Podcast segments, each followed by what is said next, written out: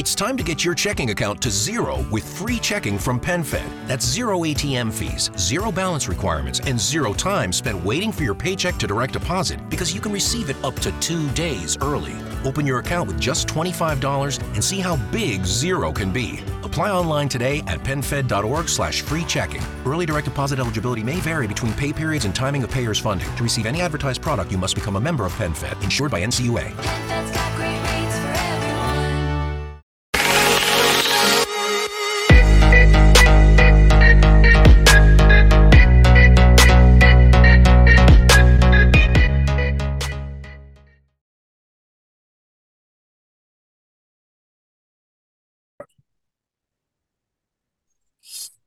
Hola, ¿cómo están? Bienvenidos a su podcast paralímpico. En esta ocasión tengo un invitado especial, el doctor Juan Albino. Es exatleta paralímpico y promotor del estado de Nuevo León, promotor del deporte adaptado. ¿Cómo está, doctor? Excelente, Mario. Mucho gusto en saludarte y este, pues gracias por la invitación. Pues mire, este espacio, esta, este proyecto que estamos iniciando, usted conoce prácticamente desde mi inicio en, en- en- el deporte paralímpico. Eh, lo busqué porque usted fue el primer contacto que tuve con el deporte adaptado. Eh, cuando yo estaba viendo ese el video en, en, la tele que escuché por primera vez el término paralímpicos, usted estaba como encargado del, del DIF del estado de Nuevo León, eh, ahí del, del CEPAR, del Centro Paralímpico, perdón, el Centro Paralímpico que pertenece al DIF. Y usted fue la persona que me recibió y que me, dio la orientación de subirme a una silla de ruedas de, de- deportiva. Y pues bueno, ese es en, esta ocasión es por eso por el cual lo busqué. Quiero eh, que nos cuente un poquito cómo fue ese proceso de, de, recibir y encaminar a tantos deportistas en el estado de Nuevo León. Sí, la, la verdad, Mario, recuerdo perfectamente cuando llegaste. De hecho, debo de tener unas fotos por ahí cuando, cuando este, tomaste un curso de silla de ruedas, cuando te subiste a una silla deportiva, como tú dices. La verdad, para mí ha sido muy, muy este, gratificante todo, todo lo que yo he hecho ahí en el Centro Paralímpico. este, porque son cosas que, que son importantes para todos, para todos, este, en especial hablando de Nuevo León. Este, es, el Centro Paralímpico, se, pues, tú sabes que se hizo este, no hace mucho tiempo, pero es un proyecto que año con año, desde, hace- desde hace mucho tiempo, se quería formar porque no teníamos un espacio adecuado, no teníamos un, un lugar este, con la reglamentación oficial, con la accesibilidad que nos permitiera trabajar este, completamente en, en personas con discapacidad. Personal, yo tengo una discapacidad y cuando nosotros íbamos a pedir un espacio para practicar el deporte, en este caso básquetbol, este, sí nos lo prestaban, pero te pongo un ejemplo, nos prestaban un espacio un domingo como a estas horas, entonces eh, batallamos la verdad bastante para poder este, lograr este, tener este, un espacio adecuado. Entonces por eso siempre se pensó de mucho tiempo antes tener un lugar especial o y exclusivo para personas con discapacidad. Este, mucha gente peleó por esto, este, yo, yo me cuento obviamente, pero hay, hay gente que estuvo antes que yo, este, tratando de, de, de promover para que se, se, se, se hiciera un lugar este, de este tipo, ¿no? Este, al final de cuentas, me tocó a mí estar en el momento, este, yo, yo siempre le he reconocido a muchas personas el, el trabajo que se hizo para lograr esto, me tocó a mí este, el momento y pues obviamente aproveché la oportunidad para hacer el proyecto. Ok, Doc, vamos, a- vamos a regresar un poquito. Usted es médico de profesión Soy médico general, sí. y tengo entendido que también fue atleta paralímpico. Eh, hablo de los ochentas. Sí, bueno, del 88 más o menos. De hecho, estuve preseleccionado para ir a Seúl 88. Este, en aquel tiempo, este, antes se participaba en cinco pruebas individuales y una de conjunto. Este, me, se- me preseleccionaron para ir a, a- a un evento nacional y de ahí iban, iban a tomar marcas para ir a Seúl 88. Nada más que en ese tiempo yo estaba estudiando todavía iba a presentar una, un examen que para mí era muy importante y la verdad preferí este, no ir, no ir a esos juegos por mi carrera. Sí, porque en ese entonces supongo que el deporte en específico, el paralímpico, se hacía por amor al arte, ¿verdad? No era como, como tal una profesión, era más una rehabilitación. Eh, creo que en ese entonces se veía así. La verdad sí, sí, porque este, no, no había mucho apoyo. No sé exactamente, ahorita la verdad estoy desconectado a nivel competitivo, por ejemplo, en tu caso, este, qué tanto apoyo recibes o, o reciben los atletas que son seleccionados, pero anteriormente este, sí era muy limitado el, el apoyo este, para, para poder este, trascender en este deporte. ¿no? Pues mire, sea- ha, ha- ha evolucionado mucho, es un abismo prácticamente de diferencia de, de, esos, de esas fechas ahora. Ahora ya se está profesionalizando mucho, pero creo que es importante el platicar con personas que estuvieron involucradas en, esa, en esos tiempos y usted siguió involucrado. Por eso le digo, por eso mi pregunta de regresarme, que usted es médico de profesión, llegó de alguna manera a, a obtener un puesto de, de, de- en, el, en, el, en el DIF del estado, si no más me, me equivoco. sí, ¿Cómo, cómo por coincidencia en la villa se abre este centro paralímpico de alto rendimiento con todas las adecuaciones? Como usted dice, hubo muchas personas que lucharon por esto, no sé cuánto se tardó el trámite, o sea, toda la burocracia que tuvo que haber pasado y todas las cosas que tuvieron que haber pasado para, para, pa- para llegar a, tener esas instalaciones que las conozco y, y, pues son instalaciones de primera, la verdad. Eh, a veces siento que mal aprovechadas, pero pero pues digo, tengo que decir, eh, yo soy uno de los que de ahí salí, o sea, usted le digo, usted fue el que me recibió y siempre tuve el apoyo por parte de usted para encaminar un poco lo que, pues los que nos gusta el deporte y lo queremos hacer de una manera, eh, le quiere llamar profesional o de competencia o de alto rendimiento, pero pues, ¿cuánta gente no tiene usted ahí que lo hace simplemente como una herramienta para su condición física y para su bienestar personal? Y la verdad, ha sido un gran espacio. Hemos tenido grandes eventos en ese, en ese lugar, las ligas de básquetbol, las ligas de fútbol, una convivencia impresionante que, que a lo largo de estos últimos que ocho años que yo tengo involucrado en el deporte paralímpico, me ha tocado vivir ahí. Y digo, por eso yo quería platicar con usted para ver cómo es ese, ese sensación que usted tiene de recibir personas con discapacidad, con una mentalidad totalmente diferente a la con la que sales. Porque una cosa es la persona que llega y otra es la que sale de ahí. sí, claro. De hecho, quiero platicarte un poquito de cómo se formó el Centro Paralímpico. En, ese tiempo yo me recibí como médico estando trabajando en el DIF del Estado, en el centro de rehabilitación, y este, yo le pedí al director en ese tiempo una oportunidad de ascender en, en mi puesto como médico, porque pues, yo estaba trabajando en el archivo clínico. Este, sí me pidió que ayudara a los médicos en hacer estudios, pero así tardé como un año y, este, y le volví a recordar al director en ese tiempo, este, y ya le dije, oye, pues ya tengo un año, este, no, se ha visto nada. Este, dijo, no, no voy a hablar con el director, pero y al día siguiente me habló. Sí, efectivamente había hablado con el director en ese momento y ya me dijo y me, y me habló. O ya me dice, oye, fíjate que hay tres propuestas. Uno como médico en campañas que hace el DIP los fines de semana, un como médico en guarderías o hacer un proyecto. Yo acababa de ser presidente de la Asociación de aquí del Estado de Nuevo León de silla de y le comenté, oye, pues una, un centro paralímpico, o digo, un centro deportivo para personas con discapacidad. Es algo que siempre hemos peleado, dice, hace el proyecto, y me puse a desarrollar el proyecto, lo que es el nombre del proyecto, objetivo general, específico, población dirigida, material necesario, profesionalización del personal para poder trabajar con gente con discapacidad.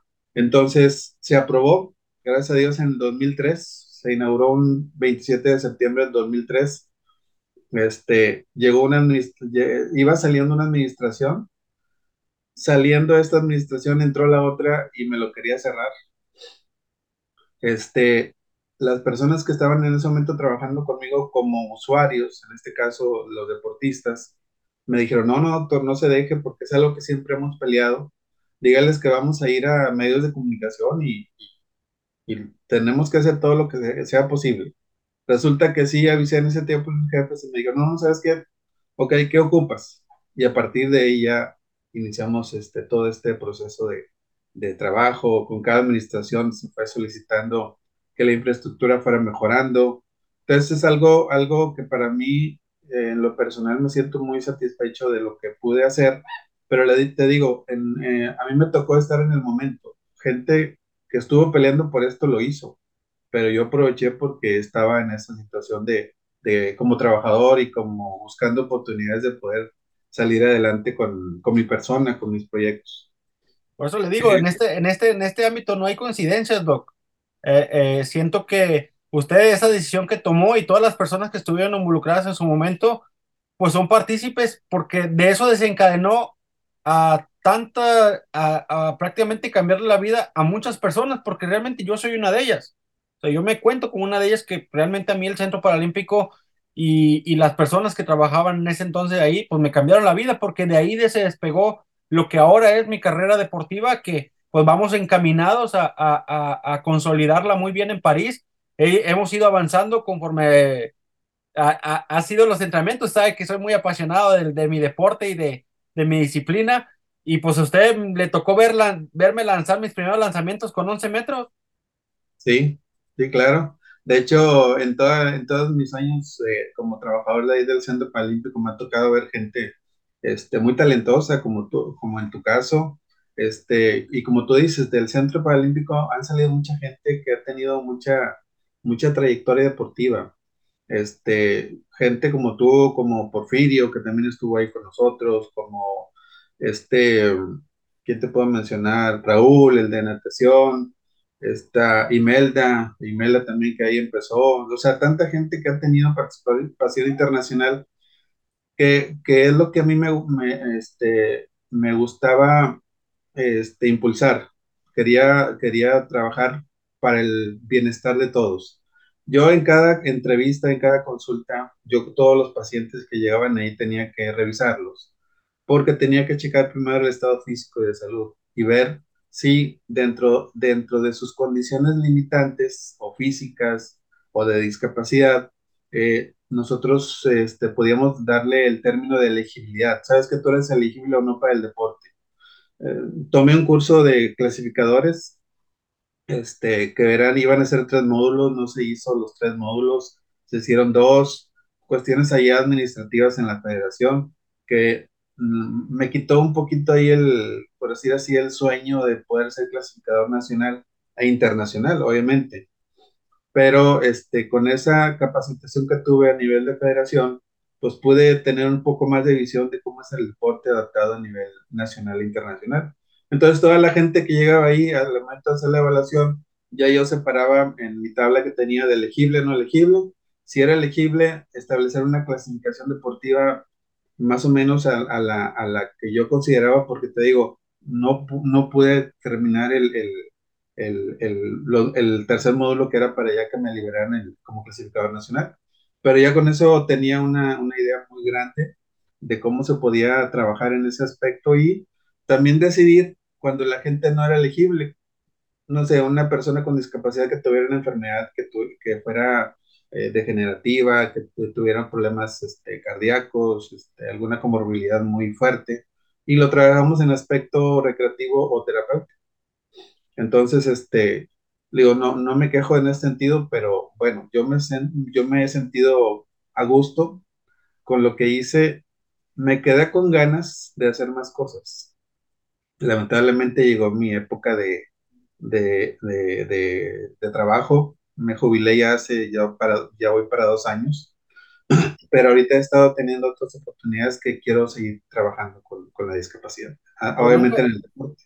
nunca es tarde, Doc. Creo que, que eh, hablando de, de, esta, de este tipo de iniciación, pues vamos a caer específicamente en el tema del básquetbol, que creo que el básquetbol yo lo veo como una herramienta de acercamiento a muchos, muchas personas con discapacidad porque es un deporte muy atractivo que no todos podemos jugar, pero en, en Paralímpicos, en, en deporte adaptado, es un, es un deporte muy atractivo, muy conocido, muy, muy de mucha convocatoria, que de ahí se puede eh, despegar después para, una, para disciplinas en específico individuales, pero el, el básquetbol obviamente de manera recreativa, de manera en todos los aspectos. Creo que es una, es una herramienta que se puede usar muy bien y usted la supo usar muy bien porque creo que fue ahí usted uno de los que de- nos presentó el básquet como primera opción para poder de ahí eh, conocer el deporte paralímpico. Y creo que ha sido un gran trabajo, le reconozco ese, ese trabajo, ese empeño que le ha puesto. Y pues bueno, digo, vienen nuevas etapas y nuevos proyectos que, que, que, que busca de- desarrollar y pues espero nos platique un poquito de eso. Sí, mira, pues este, es que como tú dices, el, juego de conjunto siempre ha sido muy apasionado porque involucras más de dos gentes. En este caso, el básquetbol, este, a mí siempre me llamó la atención y, y obviamente el trabajo que hemos hecho ahí en el Centro Paralímpico y que lo seguimos haciendo actualmente porque tenemos dentro de unos días ya prácticamente un octagonal nacional de básquetbol este, abierto eh, donde van a venir algunos este, otros estados a participar. Entonces, este, siempre ha sido algo muy, muy emotivo, muy emotivo para todos. Eh, te decía antes, eh, participamos en cinco pruebas individuales y una de conjunto. Yo sé que ahora ya el deporte adaptado ha sufrido una especialización, o el deporte paralímpico. En tu caso, por ejemplo, atletismo y, y clava, ¿no? Este, yo, mi, eh, yo fui como deportista, mi especialización fue el lanzamiento de jabalina que fue en el deporte donde me estaban este, clasificando, este, preseleccionando para ir a Seúl 88. Pero sí, el deporte en general a mí me encanta, o sea, todo lo que es eh, deporte, hablar de deporte es, apasionarse y es trabajar. Yo siempre he tratado de ser muy dedicado en el deporte, en lo mío, este, tanto que, por ejemplo, cuando yo empecé a ir al Centro Paralímpico, tuve que aprender de todas las disciplinas. Tuve que aprender a nadar, tuve que aprender a, a jugar tenis de mesa, tuve que aprender a, al básquetbol. Estuve en cursos de capacitación en, en, lo que es técnicas de manejo en silla de ruedas. Entonces, ¿por qué? Porque tenía que enseñarle a la gente que iba ahí por primera vez. Poco a poco se fueron involucrando más, el, eh, más gente porque el Instituto del Deporte aquí del Estado pues ya entraron en, en, convenios y bueno, ahora tú como este, infraestructura, este, nosotros te damos personal, te damos material, entonces ya fue algo que se fue trabajando más en, en equipo, ¿no? Pero sí, este, al principio siempre fue un batallar, un batallar, porque son cosas que sí este, se complican, este, porque, pues digo, hay, honestamente a mí me ha tocado poco si hablamos de entrenadores, pocos entrenadores que les llamen la atención en el área del deporte adaptado. Si, si acaso encontramos uno es porque la verdad es que hay alguien que eh, él tiene una persona con discapacidad en su, en su casa o conoce a alguien. No he conocido una persona que diga, este, a mí me gusta porque me gusta. Hemos, en mi caso, yo iba a dar pláticas a FODA, al TECA, de lo que era el programa de deporte adaptado y pues ya ves que no sé, no, hasta ahorita yo sé que no hay todavía una carrera como tal, entonces este, yo no veía mucho interés más que la persona que tuviera algo dentro de la familia, ¿no? Si alguien que tuviera, que estuviera estudiando deporte y tuviera una relación con la discapacidad directa. Pues mire, de hecho eso lo platiqué en el podcast, en un podcast pasado con la, con la licenciada Liliana Suárez, presidente del Comité Paralímpico Mexicano, que hay, que hay un área de oportunidad grande en que podemos ir a las universidades y universidades públicas, privadas, y exponer de que el, que el deporte paralímpico o el deporte adaptado no sea una materia o una clase de una materia de, de deporte inclusivo. O sea, se Mm. tiene que profesionalizar de tal manera. México es potencia en deporte adaptado, o sea, en deporte paralímpico. Se debe aprovechar y creo que es un área de oportunidad muy grande. Y volviendo al tema, Doc, ¿cuál, esto lo voy a preguntar en su opinión, ¿cuál cree que es el mejor camino? Obviamente sabemos que cuando alguien adquiere una discapacidad, como en el caso mío, que la adquirí a los 21 años, o cualquier persona que adquiere una discapacidad o de nacimiento, el primer acercamiento, la, obviamente, que tenemos con la medicina es la rehabilitación física. Así De es. ahí se despliega, se despliega a que, pues, si quieres practicar algún deporte, y vienen los manejos de, de uso de silla de ruedas, para los que usamos silla de ruedas. Eh, inclusive, pues ya hay muchas discapacidades que se hacen funcionales al usar una silla de ruedas. O sea, hay es. cuánta secuela de polio. Usted tiene una secuela de polio que usted es más funcional en una silla de ruedas que, que usando su aparato. Caminando. Sí, sí, Sí, claro. obviamente. Pero digo, ¿cuál sería el camino correcto o el mejor camino desde su punto de vista de que una persona con una lesión medular, una, hablemos, no sé, eh, cualquier enfermedad eh, físico-degenerativa que adquiere una discapacidad o que es de nacimiento, ¿cuál sería el camino a seguir para pues, tener un mejor desenvolvimiento en su vida personal y profesional? Mira, por ejemplo, yo siento, Mario, que falta todavía mucha educación, educación en cuanto a, a las discapacidad. Hablo del personal médico, incluyendo, por ejemplo, yo le decía a los médicos de allá del DIF, oye, este, estoy abierto para que tú mandes a gente con discapacidad, tenemos estos programas y vamos a dar pláticas, este, y yo veía que decía, no, es que primero es la rehabilitación, este, ok, yo entiendo que en la rehabilitación hay una, hay un concepto que se llama pronóstico. El pronóstico es cuando yo trabajo con una persona y le digo, ¿sabes qué? Hasta aquí puedo ofrecerte y de ahí tú puedes agarrar lo que tú necesites. Y ahí entrábamos nosotros como deporte este, paralímpico. Pero yo creo que antes de, de ese pronóstico que manejan los médicos, se pueden hacer muchas cosas. Hay mucho celo profesional y, y a mí no me gustaba esa situación, porque yo les decía que podíamos trabajar a la par, no necesitábamos que él lo diera de alta. su punto y luego usted empezar. Así es, exactamente, porque es parte de la rehabilitación también el deporte. O sea, gente que, de hecho, había gente que iba ahí con nosotros a- al deporte y que estaba en rehabilitación y ya no regresaba a rehabilitación.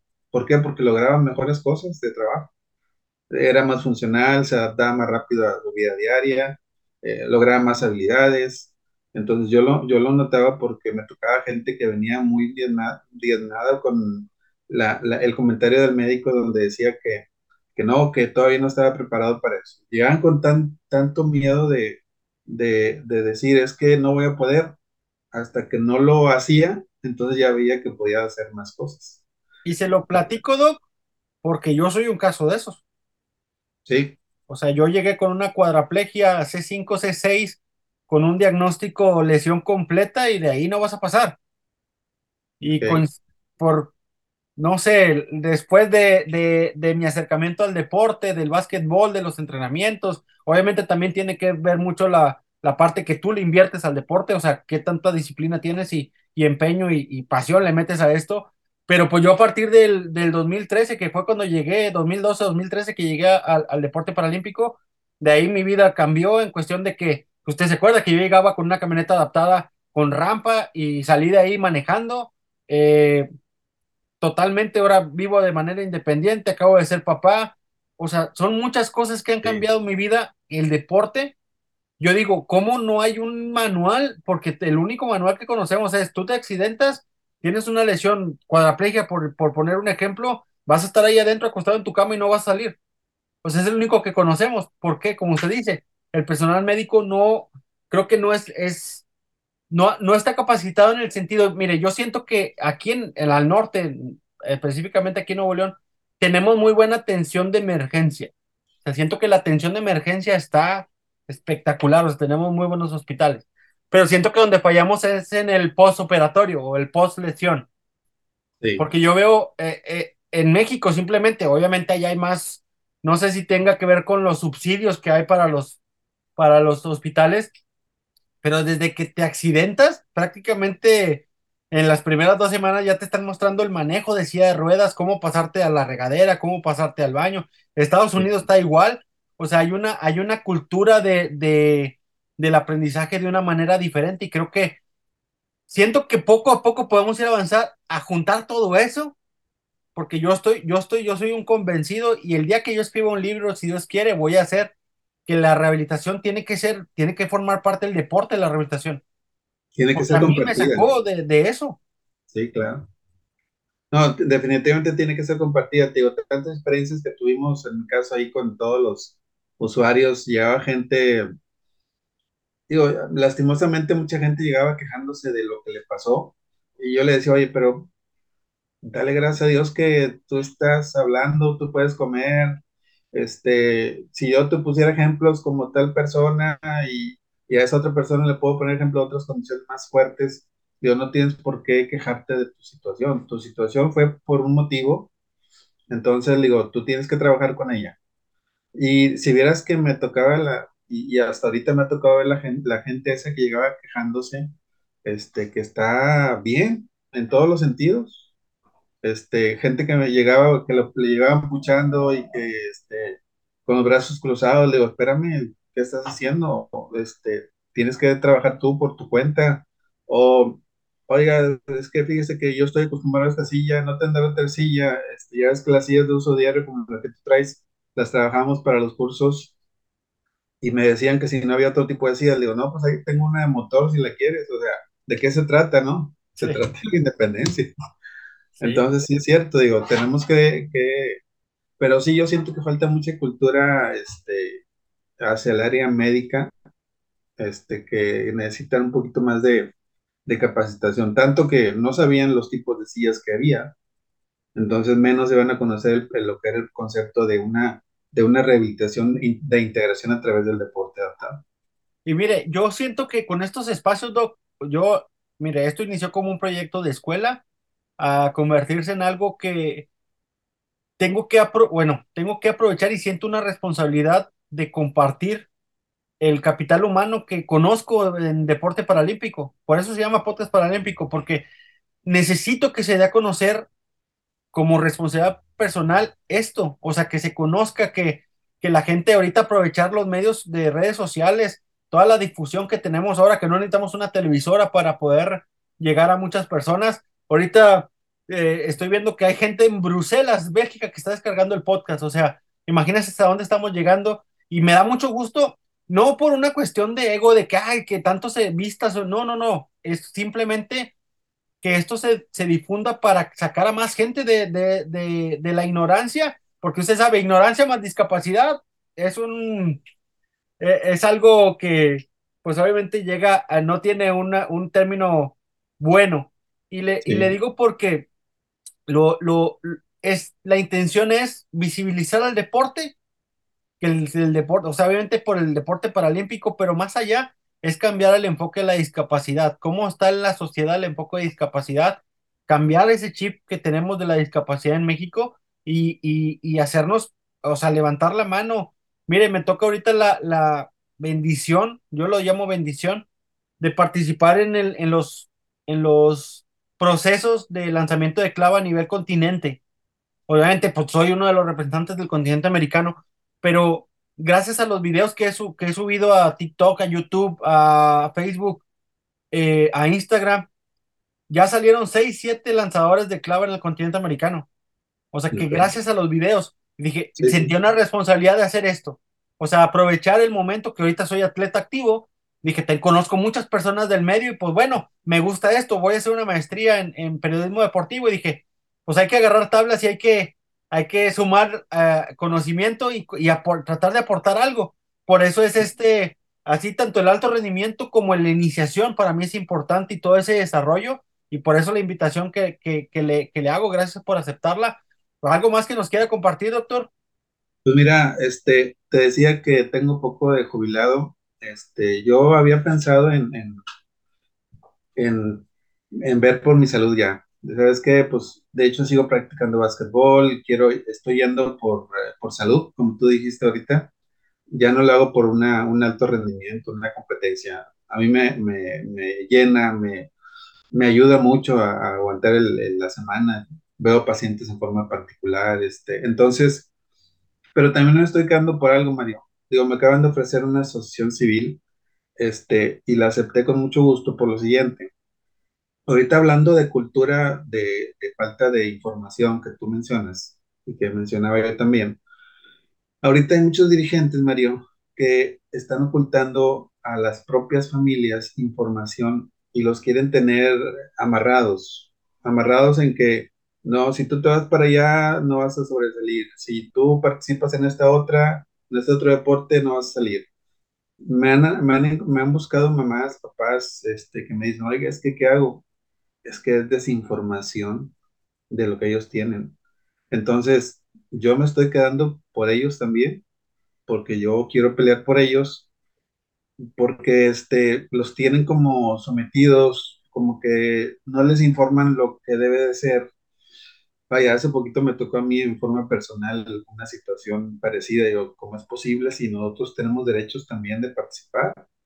Nosotros podemos y debemos de, de, exigir un derecho porque estamos, estamos teniendo registro, estamos teniendo participación. Entonces, esos otros papás que se han, se han acercado conmigo, les he dicho, vénganse conmigo y yo los voy a apoyar. Entonces, son cosas que, que, que no los voy a dejar, que mientras yo pueda, voy a seguir, voy a seguir este, voy a seguir este, trabajando para ellos y apoyándolos, porque hay veces que hay, muchas injusticias en todo esto y, la gente convencional, nosotros tenemos una discapacidad, la gente convencional es la que, la que está amarrando toda esa información y, y, y no la quiere dar a conocer. ¿Por qué? Porque este, no te puedes ir a, a ningún lado porque este, nada más conmigo puedes hacer esto. ¿Sí me explico? Pues siga luchando, Cuando, siga luchando por eso. Use el deporte como una herramienta social de integración. Eh, los procesos administrativos que se tengan que seguir, pues que se hagan. La finalidad es simplemente eh, que la gente con discapacidad tenga un espacio y un lugar y una actividad que hacer, ya sea de rehabilitación, ya sea de, de hobby, ya sea de recreación o de alto rendimiento. Y si usted puede ser un, un, conducto para eso, pues eh, lo que podamos apoyar, ya sabe, eh, estamos para abrir este espacio. Digo, no tenemos una plataforma tan grande todavía, pero al menos en el medio paralímpico, pues sí estamos, eh, sí tenemos bueno, buen alcance. Y es eso, es simplemente que la gente conozca el, el, el, los procesos en todos los aspectos, en todos los ámbitos, en todos los estados, cómo es el, esto, esta iniciación o, o este acercamiento al, al deporte desde una situación de discapacidad o desde cualquier ámbito y que pues es mucha gente, yo a mí me tocó ver ahí en el CEPAR gente sin discapacidad haciendo deporte adaptado, que eso es importante también, que la gente se sensibilice y vea de- que vea la vida desde una silla de ruedas o desde una desde, o desde la discapacidad. así es. Sí, sí, de hecho nos ha tocado dar pláticas de sensibilización en ese, en ese sentido, porque lamentablemente nos ha tocado gente que ha tomado pláticas y ha tenido una discapacidad. Entonces, este, pero bueno, no deseamos nada a nadie, pero sí son cosas que, que ellos deben de saber y tratar de, de, de ser medidos en muchas cosas. Ya ves que el que tomas, el que andas este, por cualquier lado sin ninguna medida, pues puede llegar a ocasionarte alguna lesión y, pues, y permanente, ¿no? Sí, pues Este, y de, dañarse ellos mismos y dañar a más personas. La concientización también es importante, el, el que vean que pues obviamente ah, pasan accidentes por, por imprudencia eh, y pues cambiar eso en la sociedad es una de las tareas que tenemos todos, la responsabilidad que tenemos todos, que pues su- sufrimos un accidente, en mi caso fue deportivo, pero si con mi accidente puedo, puedo hacer que sembrar ese, ese, esa semilla para que sean más conscientes en que cuiden su salud, cuiden su, su cuerpo, cuiden a los demás o a su entorno, pues, pues vamos a hacerlo y, creo que también es una tarea que tiene usted, el, eh, una tarea importante en, en que mucha gente, que yo siento que va a llegar mucha gente hay mucha, muchas personas con discapacidad en sus casas sin, sin, sin, ya sin esperanza de que algo, algo les, les cambie la vida y creo que el deporte es una muy buena herramienta para, para hacer esto. así es, ¿no? Y tanta gente que está encerrada ahorita que no, no tiene forma de, de, de- más bien, a veces no conoce. Hay, muchas formas de, de muchos este, obstáculos que también presentan para poderse mover, pero mucha, mucha, falta mucha información todavía. O sea, a pesar de que ahorita el nivel paralímpico ha sido muy fuerte, me ha tocado gente que, oye, es que no sabía del deporte este. Entonces, nosotros seguimos invitando a la gente que, este, que vemos nosotros damos información en la página, entonces estamos trabajando en eso y ten la seguridad que yo voy a seguir con esto para poder este, sacar adelante el, deporte aquí en el estado. Ok, Doc, pues le agradezco mucho eh, la, la, el tiempo que, que me brindó para, para este episodio. Es importante conocer todos los puntos de vista eh, y, y, pues bueno, seguir en, en, en, en sacar a más, más, más deportistas de alto rendimiento si se puede, si no de alto rendimiento, gente que, que personas que, que vivan su discapacidad de una manera pues de lo mejor posible, ¿verdad? Que tengan una integración laboral, profesional, personal en todos los aspectos, porque creo que, que esto ayuda mucho y pues bueno, tenemos una responsabilidad en ello y pues bueno, a darle, no hay, no hay, no hay más, no hay otro camino más que el trabajo y, y la constancia para, para lograrlo. Así es. No, pues muchas gracias, Mario. Me da mucho gusto estar aquí contigo. Ok, Doc. Pues ahí cualquier cosa, algún mensaje que nos quiera dar para, para cerrar.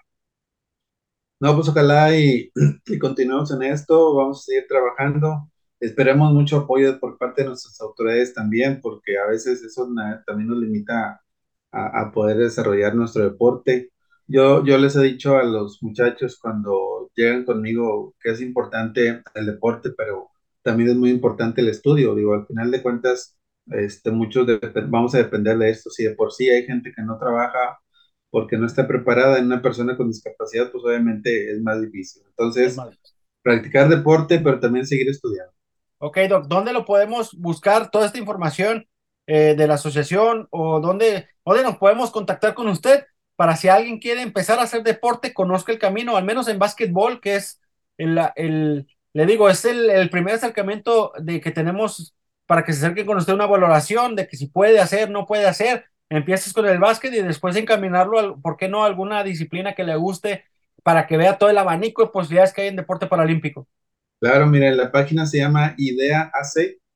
Eh, les dejo mi celular 8121 22 90 8121 99 23 39 para cualquier información. Este, esta asociación es de deporte adaptado. ¿Qué significa? Que tenemos todas las, todos los, todas las personas, podemos abarcar todas las personas con discapacidad. Ahorita tengo el grupo de silla de ruedas, tengo el grupo de personas con enfermedades psicosociales. Estoy por formar un equipo de deportistas especiales y obviamente todo lo que, lo que implique las demás discapacidades. Pero en general, cualquier persona con discapacidad se puede acercar. Cualquier persona con Hay deporte para todos y hay actividades para todos. Así es. Idea con doble I, Idea doble I, Asociación Civil. Idea Asociación Civil.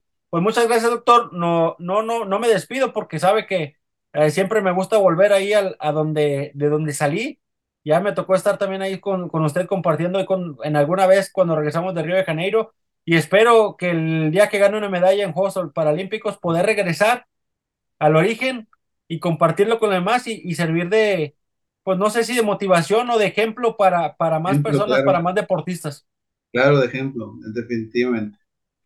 Ah, pues muchas gracias, ahí te esperamos.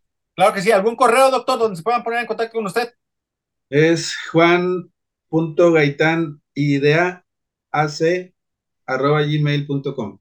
Juan.gaitán, idea con doble I, AC, Y ac arroba gmail.com. y, y arroba gmail.com. Como quiera, se lo, lo voy a poner aquí en el, en el banner para que pues, la gente se pueda acercar con usted y, y que los encamine como, como a tanta gente nos encaminó a este mundo del deporte paralímpico. Le mando un saludo, doctor. Buenas noches. Gracias. Muchas gracias por el tiempo y a darle con todo. Gracias.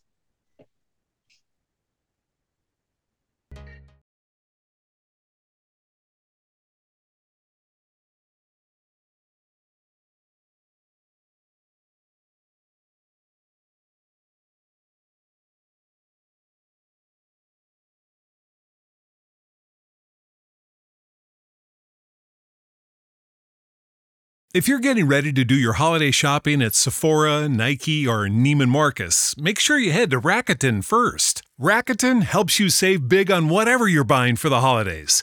Getting gifts for friends and family? Get some cash back for yourself. Plus, save on festive home decor, party outfits, and that trip to see your fam.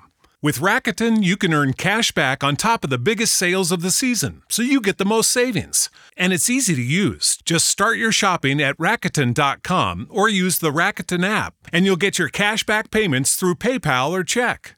Rakuten partners with over 3,700 stores. The stores pay Rakuten for sending them shoppers, and Rakuten shares the money with you as cash back. Join for free at Rakuten.com and get the Rakuten app. That's R A K U T E N.